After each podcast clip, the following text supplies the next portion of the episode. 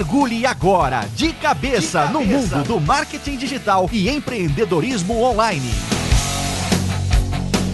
Eu sou Eric Menal, direto hoje de Joinville. Fala aí, Brunão. E aí, Eric, vamos voltar. Tava até com medo, né? Começando essa temporada, a gente saber se a gente não perdeu a mão aí, ficamos um tempo sem gravar. Pois é, cara, parecia que a gente tava fugido da polícia, não gravava mais episódio nenhum. Mas o foco, na verdade, e até por isso que a gente tá falando em temporada 2, no, no início de um novo projeto de cabeça, era criar algo diferente com mais qualidade porque nós ouvimos o feedback de nossos clientes e nossos ouvintes e teve muita gente bacana que entrou no blog, que entrou no LinkedIn, que ao colocar o comentário na iTunes Store, que foi muito legal pra gente, falava assim: alguns episódios o som tá horrível. E a gente reconhece que alguns episódios o som estava realmente horrível, né? É verdade. A gente não tem noção, né? Então, para isso, a novidade é que agora a gente vai começar uma parceria com Radiofobia do Léo Lopes Perfeito. Né? Quem conhece de podcast conhece o Léo Lopes, que ele vai estar tá aí fazendo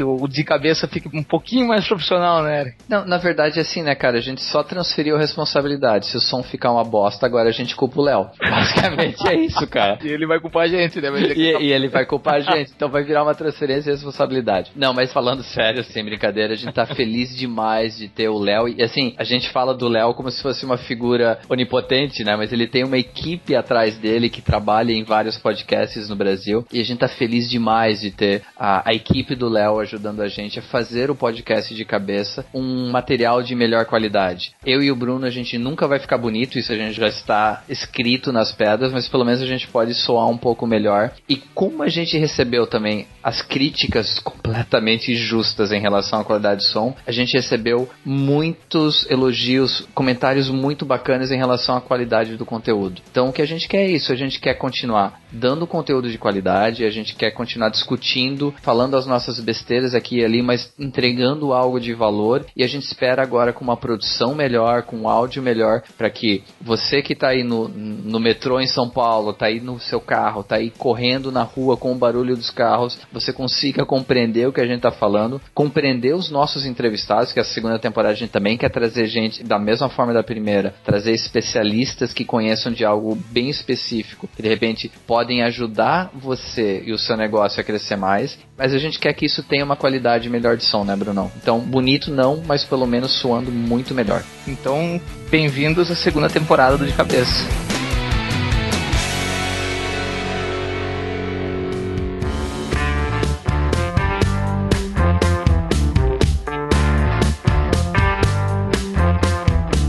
O que, aconteceu nesse verão todo? Ficou moreno, trabalhou feito um louco? Que, que tá acontecendo? Me conta da tua vida, cara. Só trabalho, é empreender, é trabalhar, dia e noite, 50 horas por dia. A novidade mesmo foi que a gente resolveu parar e, e repensar algumas coisas, que, é onde incluiu o, o, de cabeça, incluía a ESOLS, né? Imagino que pra ti é a mesma coisa, né, Eric? Todo ano a gente se renova, né? Todo ano a gente revê o que fazer pro ano, promete um monte de coisa, pro no final do ano a gente vê que não fez porcaria nenhuma, né? Mas tá valendo. A gente promete que agora essa discussão vai entrar com algo de valor. E o início do ano ano foi muito interessante porque todos nós estamos ouvindo falar em crise. A gente, na verdade, a gente está vivenciando crise, né? Amigos perdendo emprego, empresas com resultados ruins nesse primeiro trimestre, dificuldades que acontecem com a alta do dólar. Então, para quem importa, realmente deve estar tá desesperado nesse momento. Mas o início do ano, e a gente já tinha até comentado nos primeiros dois episódios que a gente gravou em 2015, que vai ser interessante, vai ser tipo a temporada 1A, né? Porque foi 2015, mas ainda não era da temporada 2. Passei meses nos Estados Unidos com a esposa, a gente fez um test drive lá de, de morar lá, que foi algo bem interessante. Espero que seja bem interessante para o futuro, para o ano que vem. Mas quando você sai do ambiente um pouquinho, você percebe que, independente das condições do ambiente, e eu não vou negar que tudo isso que está acontecendo realmente pode ser prejudicial, pode realmente impactar em resultados, mas ao mesmo tempo ele te abre a cabeça para oportunidades. E não era as pegadinhas com de cabeça, mas ele realmente abre a cabeça para oportunidades. Você começa a pensar mais naquilo, em como fazer diferente diferente. Vamos pegar o exemplo do nosso podcast, como a gente quer fazer algo diferente para atrair um público melhor e oferecer algo de melhor qualidade. Então, eu acredito que vocês aí na Sócio, Brunão, e quanto a gente aqui na Spark English, a gente está realmente focando em como que a gente pode fazer diferente para bater na crise e buscar caminhos diferentes para justamente, cara, a crise, como qualquer crise econômica, ela, na minha opinião, é, é cíclico, ela é passageira. Pode durar um ano, pode durar dois anos. O importante é você que é empreendedor, você estar preparado ou para aproveitar alguma oportunidade que aparecer, ou quando voltar à normalidade, você tá pronto, você tá estruturado para conseguir aproveitar e realmente fazer crescer a empresa, né? É, nós começamos o ano com uma boa expectativa, já sabendo que 2015 seria um ano de bosta, né, Eric, economicamente, né, sabendo da, de, de, tudo que a gente tem visto aí com manifestações, né, mas o marketing digital, ele tem uma coisa que ainda se acredita que dá para fazer mais com menos, né? A gente já cansou de falar aqui o quanto precisa de investimento em marketing digital, mas ainda assim, por mais que tu invista, né, tu consegue mais resultados com menos investimento. Eu digo 5 mil reais em marketing digital, tu consegue fazer um barulho bem interessante. Às vezes 5 mil reais não, não trata 5 outdoors, né? Justo. A gente começou o ano com uma expectativa legal, sabendo que o pessoal ia procurar, que ia partir um pouquinho para marketing digital. Foi o que aconteceu mesmo, tanto a gente percebe aqui internamente, quanto no, no em publicações que a gente está lendo, né, do, de mercado. Uhum. Realmente o mercado está partindo para o digital, também porque vem acompanhando uma mudança já de tempo, né? Já vem há um tempo isso acontecendo e 2015 meio que está se consolidando como um ano do digital, né? Perfeito, perfeito. Está ficando muito legal, a gente acredita bastante nesse ano. Legal. E aí, até abrindo um pouquinho pra galera, pros nossos ouvintes, como que surgiu a ideia do primeiro episódio. O Bruno, nesses primeiros meses, a gente tava trocando ideias sobre o que cada um tava fazendo em sua empresa. Ele tem trabalhado muito em cima de novas marcas e novos nomes de empresas, então, na criação de, da empresa como um todo, de criar a marca, criar o nome. Mas só caiu a ficha pra gente quando o Léo, falando de novo do Léo, o Léo criou uma vinhetazinha pra gente que ficou, na verdade, ficou legal pra caramba, né, Brunão? But, ficou. Não é a vinheta que vocês ouviram, a gente espera que a gente tenha conseguido convencer o Léo a mudar pra algo que tenha a nossa cara. Mas quando o Bruno mandou para mim, era uma vinheta que tinha música eletrônica. E, eu, e a gente entendeu na hora. O Léo, como o nosso briefing foi horrível, culpa nossa, o Léo pensou em marketing digital e pensou em colocar uma música com uma tendência digital. Mas quando eu ouvi a música, eu falei pro Brunão, falei, porra, Brunão, eu odeio música eletrônica. E o Brunão falou na mesma hora, falou, eu também, não tem a ver com a nossa cara. A gente é mais rock and roll, por incrível que pareça, apesar da idade passando cada vez mais, a gente é mais rock and roll. O conceito foi o quê? O que que a gente quer representar como a nossa imagem. E aí entra tudo, entra logo, entra marca, entra nome, entra música, entra imagem, entra vídeo. O que a gente vai discutir hoje nesse episódio é justamente isso. Quais as estratégias, o que você deve pensar, o que, que você pode usar de dica prática para a criação da sua identidade, né? Posso usar essa palavra, né, Brunão? Identidade? Com certeza. Fechou começa com a questão de nome e marca, que você está bem envolvido com isso nesse início do ano, né? É verdade. Eu trabalho muito tempo no departamento de criação também, né? Trabalhei bastante como diretor de arte em agência de publicidade, onde eu executava a criação de, um, de uma logo nesse tempo eu não trabalhava tanto com naming, né? De, de, escolher o nome, pensar tudo isso. Isso já vinha mais mastigado para mim. Depois que eu virei sócio na Salsa, a gente começou a fazer o trabalho desde o começo com o cliente, onde eu me envolvo com isso também. E a gente começou a tentar entender esses caminhos que o cliente precisa quando ele não tem um nome ainda, tá? Eu quero escolher um nome, tá?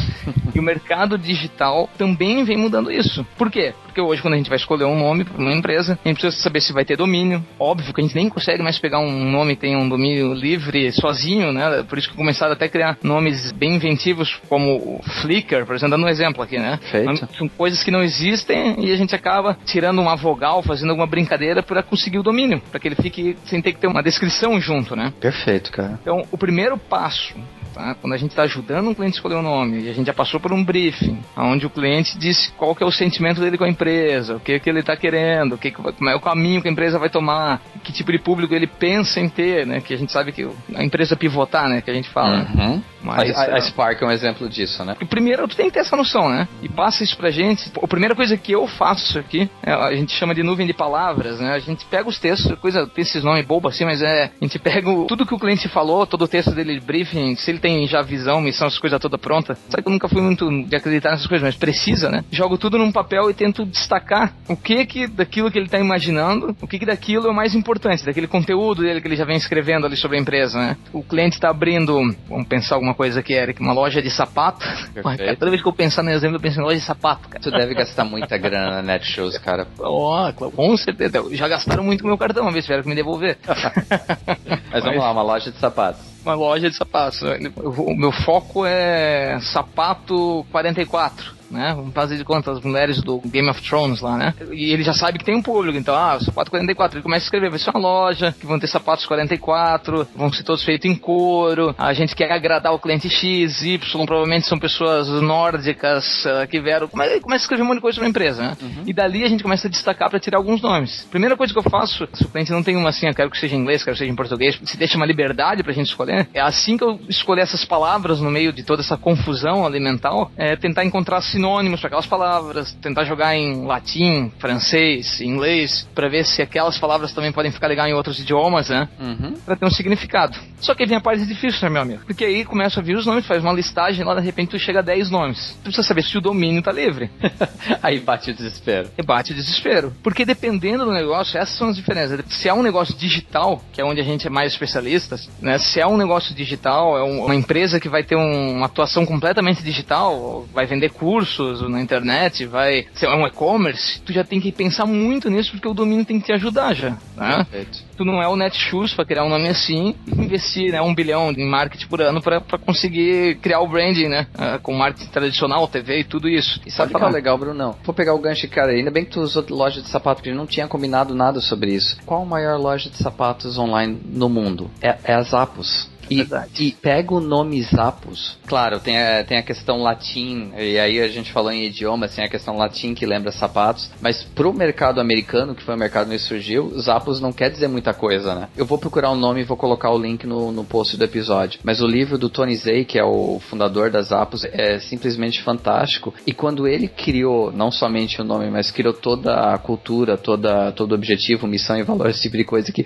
eu também tenho o pé um pouquinho atrás, mas existe sim a sua importância ele não pensou nele como, ah, nas Apples como uma loja de sapatos, e sim numa loja que resolvia problemas de clientes, em que o foco era o customer service, era o atendimento ao cliente. Tanto que as Apples ficou muito popular no sentido que, primeiro, a política de devolução deles era ridícula. Se você pensar, sapato é uma coisa que você tem que provar, tem que ficar bom. Então, quebrar essa barreira do online, que depois a Netshoes aproveitou no Brasil a quebra de cultura e, e cresceu por méritos próprios, mas antigamente a gente nunca ia pensar que comprar sapato online seria uma coisa legal, porque você tem que sentir no pé, tem que ver como é que ele calça. Então a política de devolução era uma coisa importante. E a outra, a principal missão da empresa era o foco da empresa não era sapato, era atendimento ao cliente. Então a equipe, primeiro, e eu já trabalhei muitos anos em, em atendimento ao cliente de software, e a gente sempre tinha metas de custo, de tempo de atendimento. Ele ia o caminho contrário, ele sempre tinha uma equipe overstaffed. Para quê? Para que o tempo de espera fosse mínimo, o mínimo possível. Ele tinha não tinha metas de tempo mínimo. Na verdade, ele, trabalha, ele trabalhava o conceito de tempo máximo. O quanto tempo você conseguia ficar no, no, no telefone com o cliente para poder ajudar. Então, tinha gente que ligava lá para pedir pizza, de vez, eh, descobrir qual era a melhor pizzaria da região. A equipe dele ia lá e resolvia.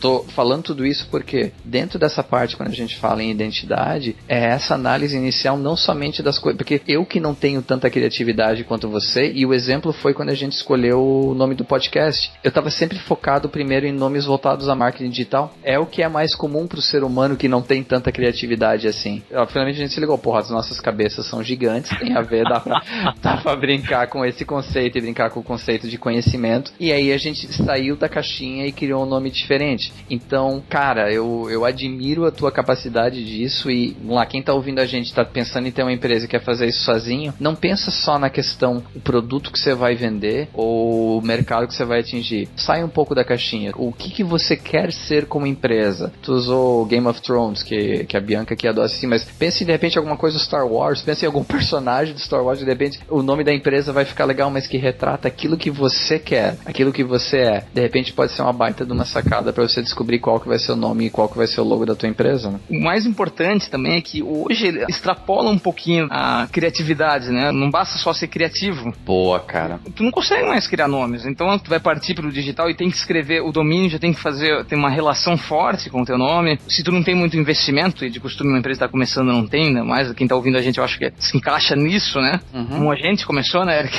exatamente, exatamente. E como a gente continua, inclusive, pobreza. Na hora que foi escolher o nome, a gente pensou, pô, tem, o domínio tem que ajudar. Segunda coisa, escolher o nome, se o domínio não vai ajudar, você quer ver, nós estamos falando de loja de sapato, pé 44, ia ser muito legal que o nome fosse, né, vamos fazer de conta, Thrones, se tu quer escolher o nome, né? Uhum. Sapato 44 tô fazendo aqui um Não, brincadeira, beleza, né? Beleza. Porque para que as pessoas pudessem buscar sapato 44 no Google, o primeiro, a URL seria a primeira coisa a te ajudar, tá? Se encontrar, tem 300 milhões de coisas que ajudam, que a gente sabe, né? Mas esse é o, um, um, dos primeiros pontos que poderia te ajudar, tá? Se tu não acha nada que seja importante, que tenha relação com o teu negócio, opte por um nome pequeno, cara. Porque daí quando tu começa a ter que botar descrições do nome que fiquem boas, né? Como Source Marketing Tecnologia. O nosso é um caso, por exemplo, né? E Source Marketing Tecnologia é o nome da empresa. Isso eu vou escrever isso no title do site, pronto, cara, já foi os 63 caracteres que dá para colocar lá, né? Pô, já foi. Eu não, né, não consigo já usar o Joinville junto para tentar fazer o vínculo com a, com a cidade. Perfeito. Então, na,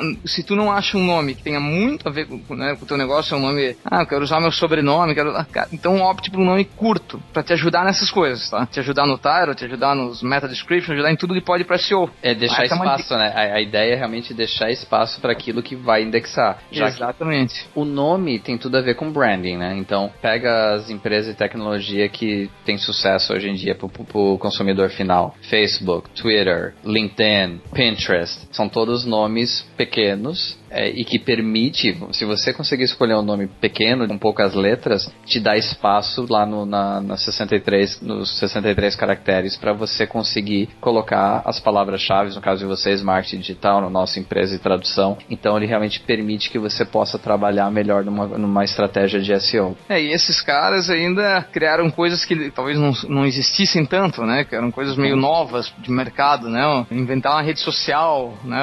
É uma coisa até diferente. A gente gente, quando tá pensando num negócio que é comum, ah, eu tô abrindo mais uma loja, tô abrindo mais uma escola, né? É mais complicado ainda, né? Porque aí tu precisa mesmo, tu vai precisar muito dessas ações de SEO, né? Dessas ações de, ah, de marketing digital para que funcione, né? Perfeito, perfeito. Tudo bem que eles também começaram na pobreza, né? Também começou lá, a gente viu no filme. é, mas o fundo de investimento veio rapidão, mano. Então, é, passou é, rapidinho isso. Histórias do Vale do Silício.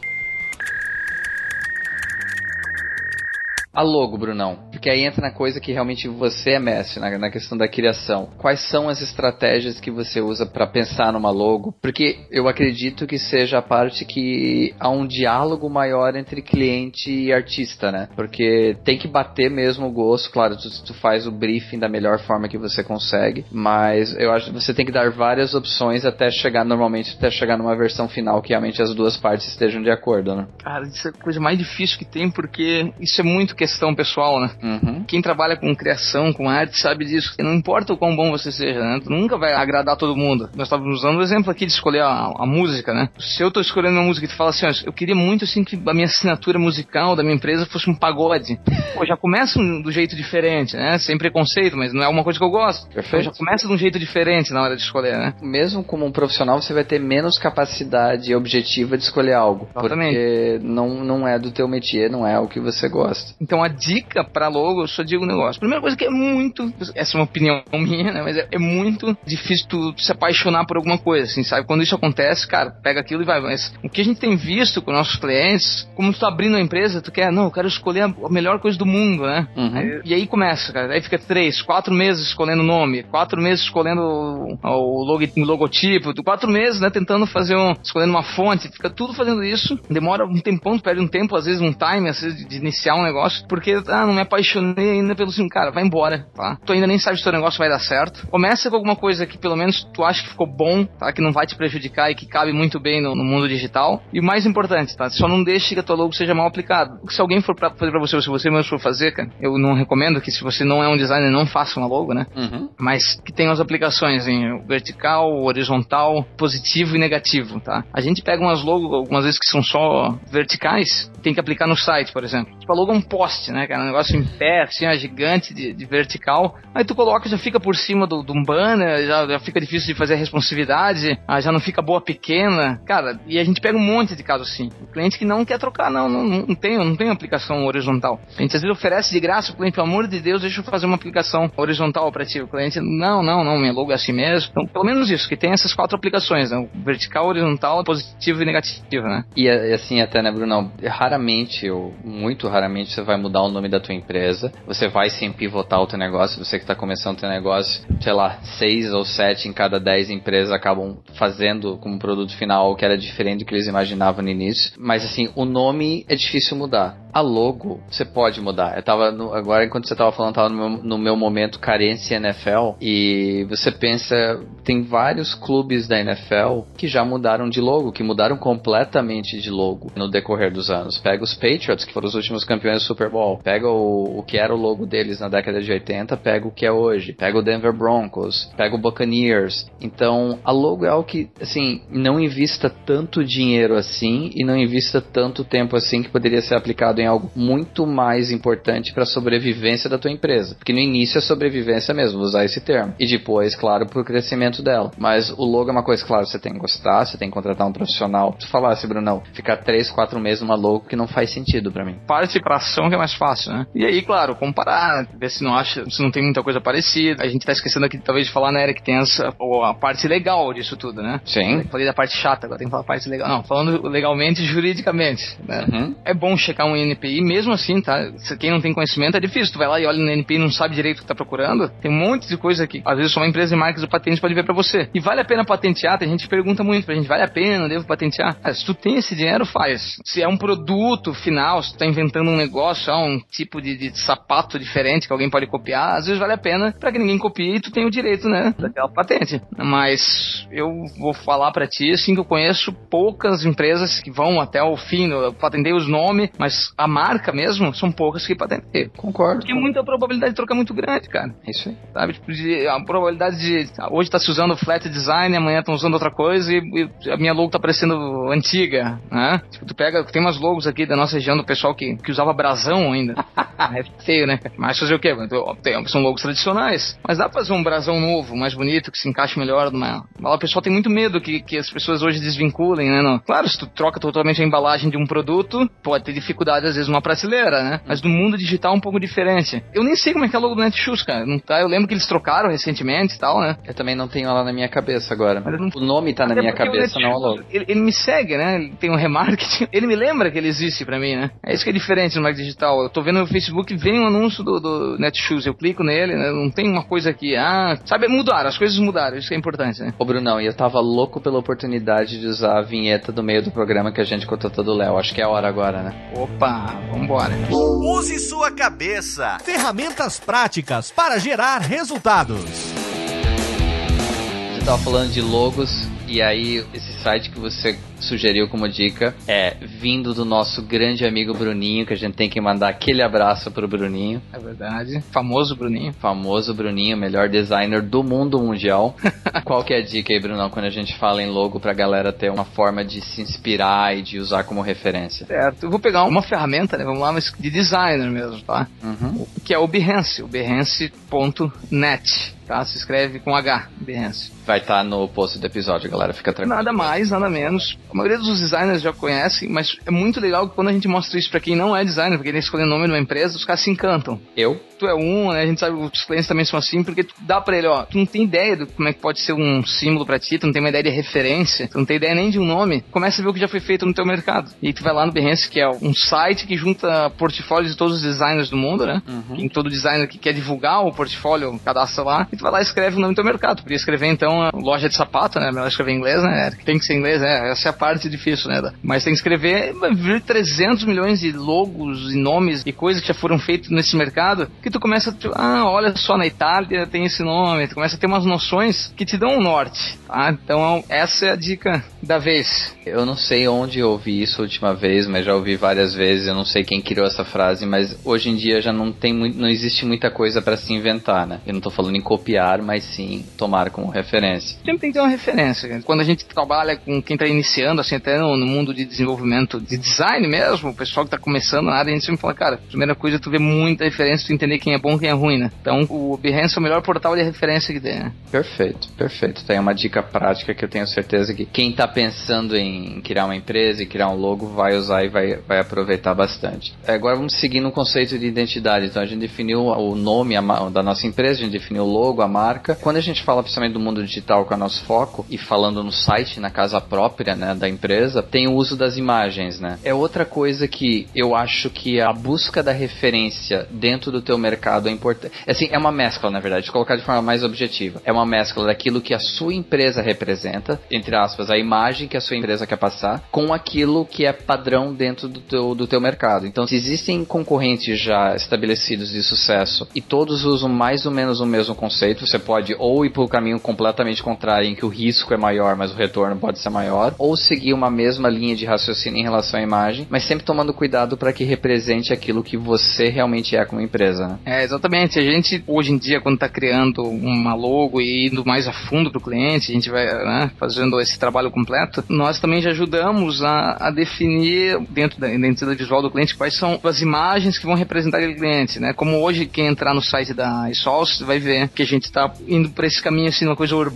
de usar a cidade. Isso é uma decisão nossa agora, uhum. tá? recente, que a gente resolveu mudar para isso. A gente acredita que hoje em dia tá mais difícil usar foto de banco, né? O pessoal não tá tão legal porque tem todo mundo cara de americano, né? o Eric não tem cara de americano, né? Eu poderia estar tá em banco de imagem, viu, Eric? Eu poderia, o americano com cara de, de muçulmano, de árabe, né?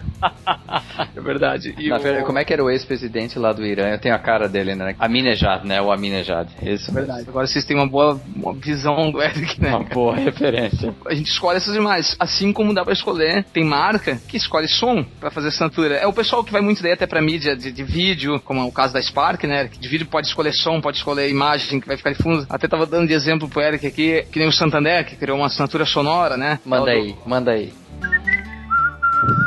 Se eu tentasse fazer isso, eu ia ficar sem ar, cara. Mas tem bastante empresa e, e o pessoal assim de startup, por exemplo, que está criando vídeos, né, para explicar seus produtos e tal, acabam fazendo, criando suas assinaturas sonoras, fica bem legal, porque daí no final do vídeo tu faz aquilo e toda vez que escutar aquilo ali, pode lembrar da marca, né? Então isso também é uma coisa legal. E nesses bancos de imagem, como Get Images, Shutterstock, Fotolia, porrada de banco aí que tem, tem banco de, de som também, né? Dá para escolher. Eu, por exemplo, se eu fosse fazer uma assinatura sonora, eu escolheria relacionada a rock, como a gente falou, né? Exato. Como a gente quer, como a gente escolheu a vinheta, eu faria alguma coisa com gaita de boca, que é um instrumento que eu acho super legal, sabe? Assim, eu iria nesse caminho, tá? Mas tem que ser uma coisa curta, que nem esse do Santander. Até tô tentando lembrar quem mais que tem assim, né? Mas dá pra botar isso no, no texto, do, botar algumas outras empresas que são assim, né? É, a minha lembrança, mas aí vai mostrar a minha idade, que eu até postei no meu Facebook umas duas semanas atrás, foi da caneta quilométrica, cara. E como criança foi uma coisa que me marcou muito forte. Então era quilométrica, a caneta caneta simpática com um preço milimétrico.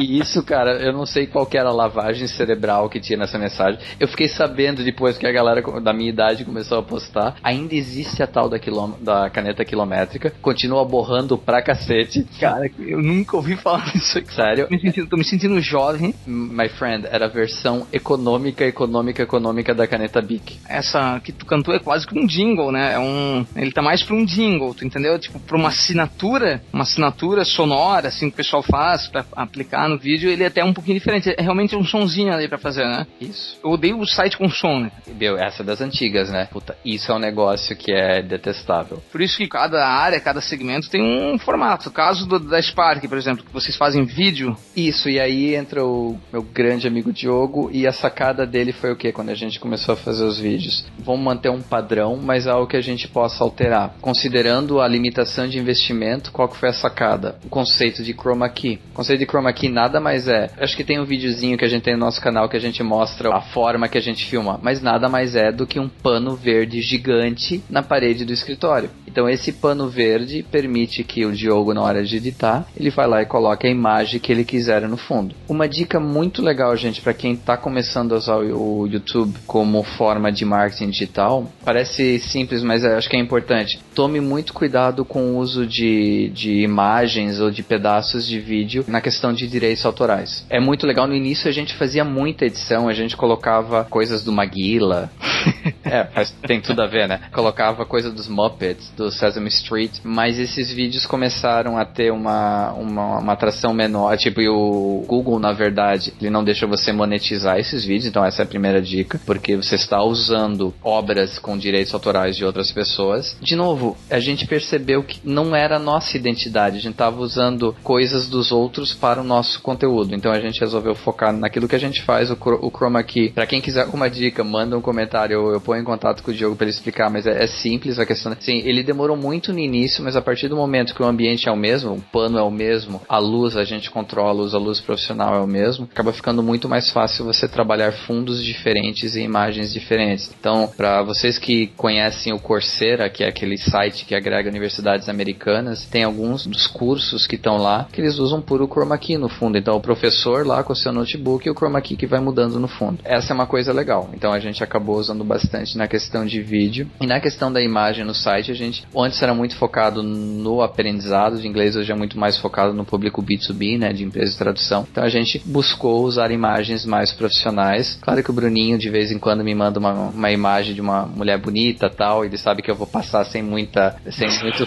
filtro. Aí eu tenho que tomar cuidado de me de, de filtrar e não deixar o Bruninho me ludibriar nisso. E vídeo tem som. No final do vídeo, tu vai lá e faz um, uma coisa que assina, por exemplo, Spark, né? Uhum. É uma coisa que pode ficar legal. Já tô te dando as dicas aqui, viu, Wesley? Pô, obrigado.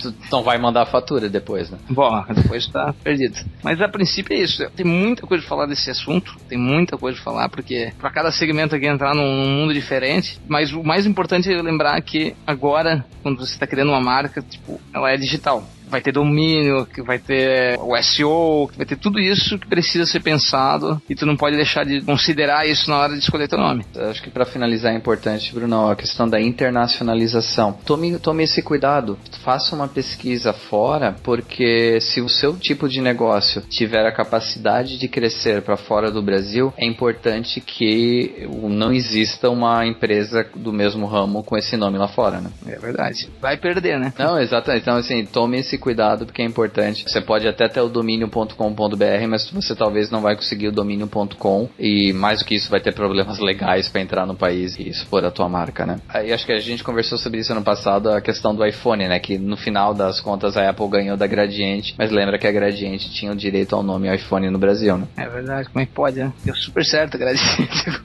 Cara, mas a Gradiente era gigante. No... Eu não sei, ela existe ainda e não é, não é sacanagem. Cara, não sei te dizer. Eu sei que ela tentou voltar ali, fez, chegou a fazer, né? Acho que entrar no mundo de celulares. Mas bem loucura, né? É, mas... Ficar com o nome do iPhone, né, cara? Pô, bem... Mas ó, acontece até com os grandes. Exatamente. Então tome esse cuidado, porque esse cuidado é muito importante. Então, acho que a mensagem que fica é: é algo complexo, mas Vamos lá, a gente falou em invista o tempo e o recurso necessário dentro das suas limitações para que você consiga fazer tudo. Então, assim, não invista três meses para criar um logo. Separa um tempinho para o logo, um dinheiro para o logo, um tempinho para a marca. Se você usa questão de áudio, questão de vídeo, questão de imagem, você precisa ter essas pecinhas do Lego e montar o bonequinho. O que não pode é ficar o bonequinho sem braço, ficar o bonequinho sem perna, porque vai ficar faltando uma perna mesmo, né? Muito bem colocado. Hoje eu vim da rádio no caminho, o cara tava falando da Legoland. Aí minha, meu cérebro gravou isso. My friend, queres incluir mais alguma coisa? Tô devendo escrever alguma coisa sobre isso também, que é um assunto que eu gosto bastante. E assim que você escrever, a gente linka o post que você escrever no post do episódio. Então, para quem ouvir, te conhecendo, para quem ouvir esse episódio daqui a oito meses, talvez tenha o link lá do post que o Bruno vai escrever. Esse me conhece, é verdade, cara.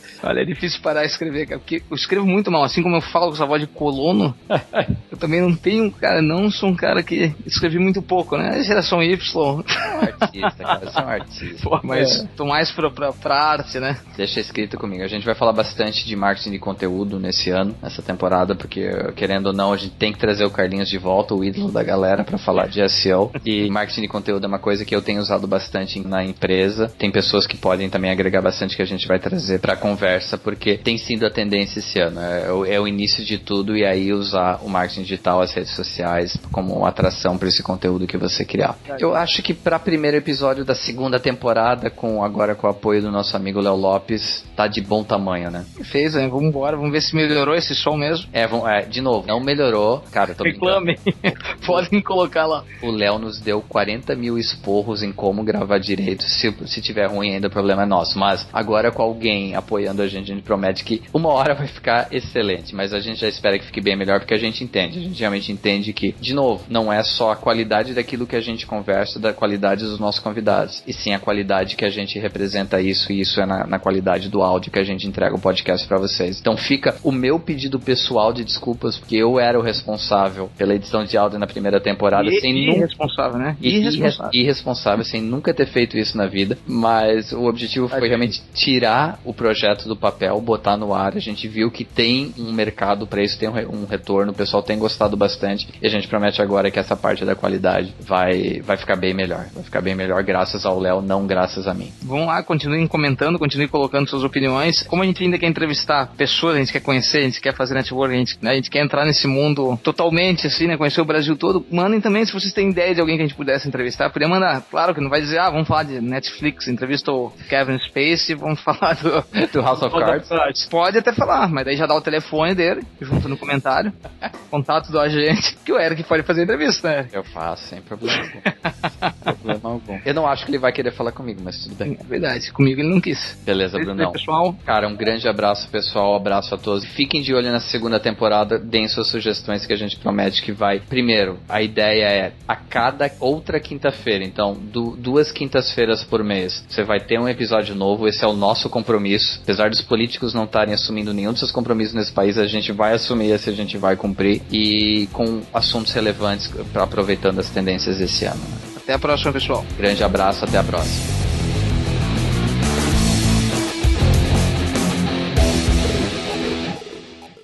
Este podcast foi editado por Radiofobia, podcast e multimídia.